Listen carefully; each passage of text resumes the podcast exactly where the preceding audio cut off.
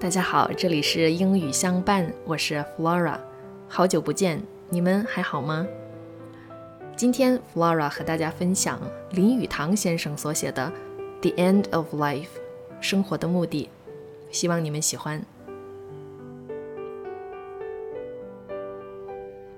We are an old nation. The eyes of an old people see in its past and in this changing modern life much that is superficial and much that is of true meaning to our lives.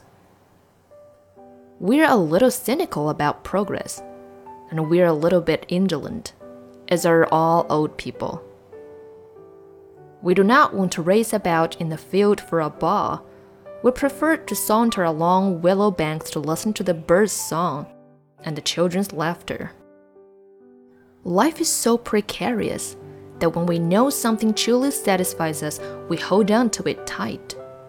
As a mother hugs her baby close to her breast in the dark, stormy night. We have really no desire for exploring the South Pole or scaling the Himalayas. When Westerners do that, we ask, What do you do that for? Do you have to go to the South Pole to be happy?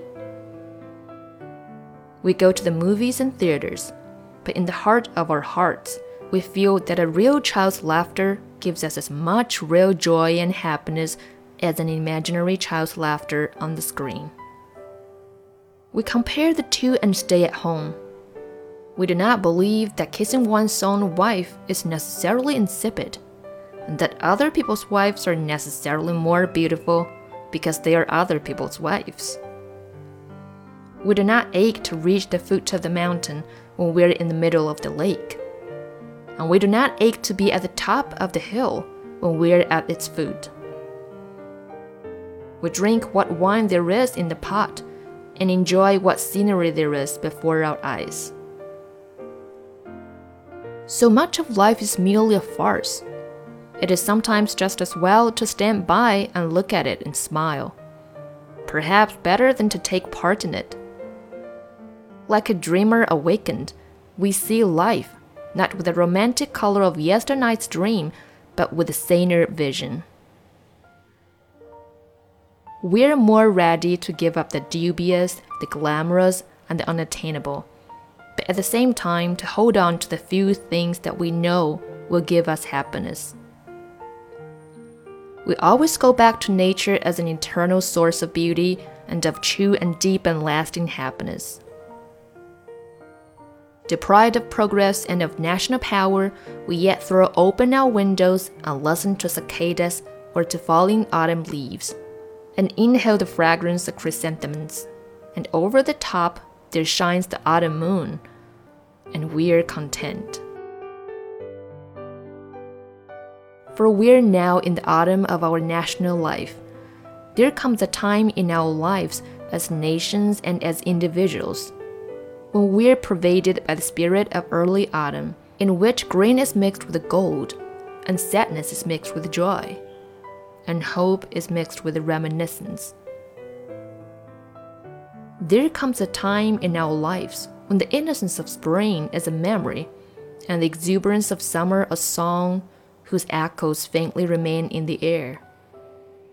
When, as we look out on life, the problem is not how to grow, but how to live truly not how to strive and labor, but how to enjoy the precious moments we have. Not how to squander our energy, but how to conserve it in preparation for the coming winter. A sense of having arrived somewhere, of having settled and having found out what we want.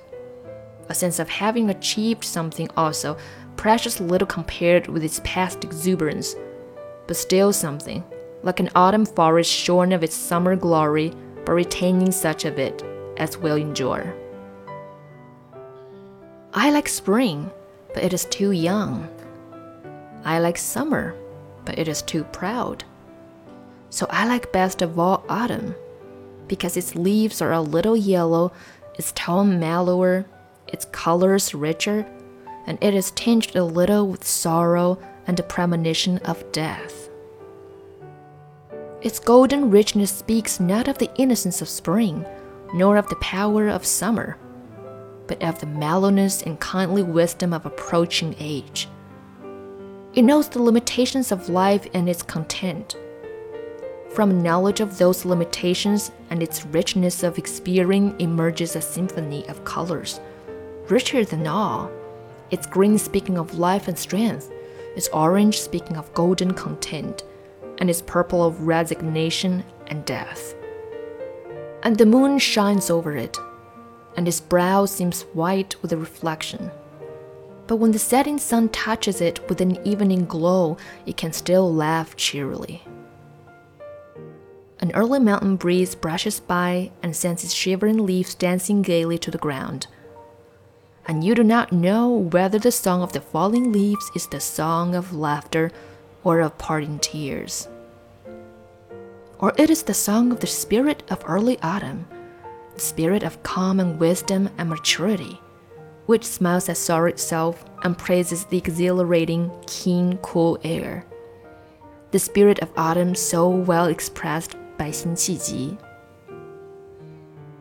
In my young days, I had tasted only gladness, but loved to mount the top floor, beloved to mount the top floor to write a song pretending sadness.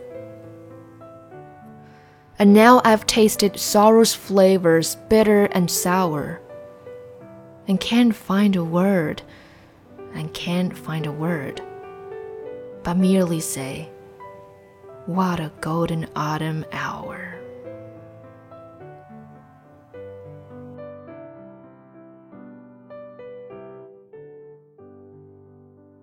感谢收听，这里是英语相伴，我是 Flora。聆听更多有价值的英语美文，请关注“英语相伴”公众号。咱们下期见。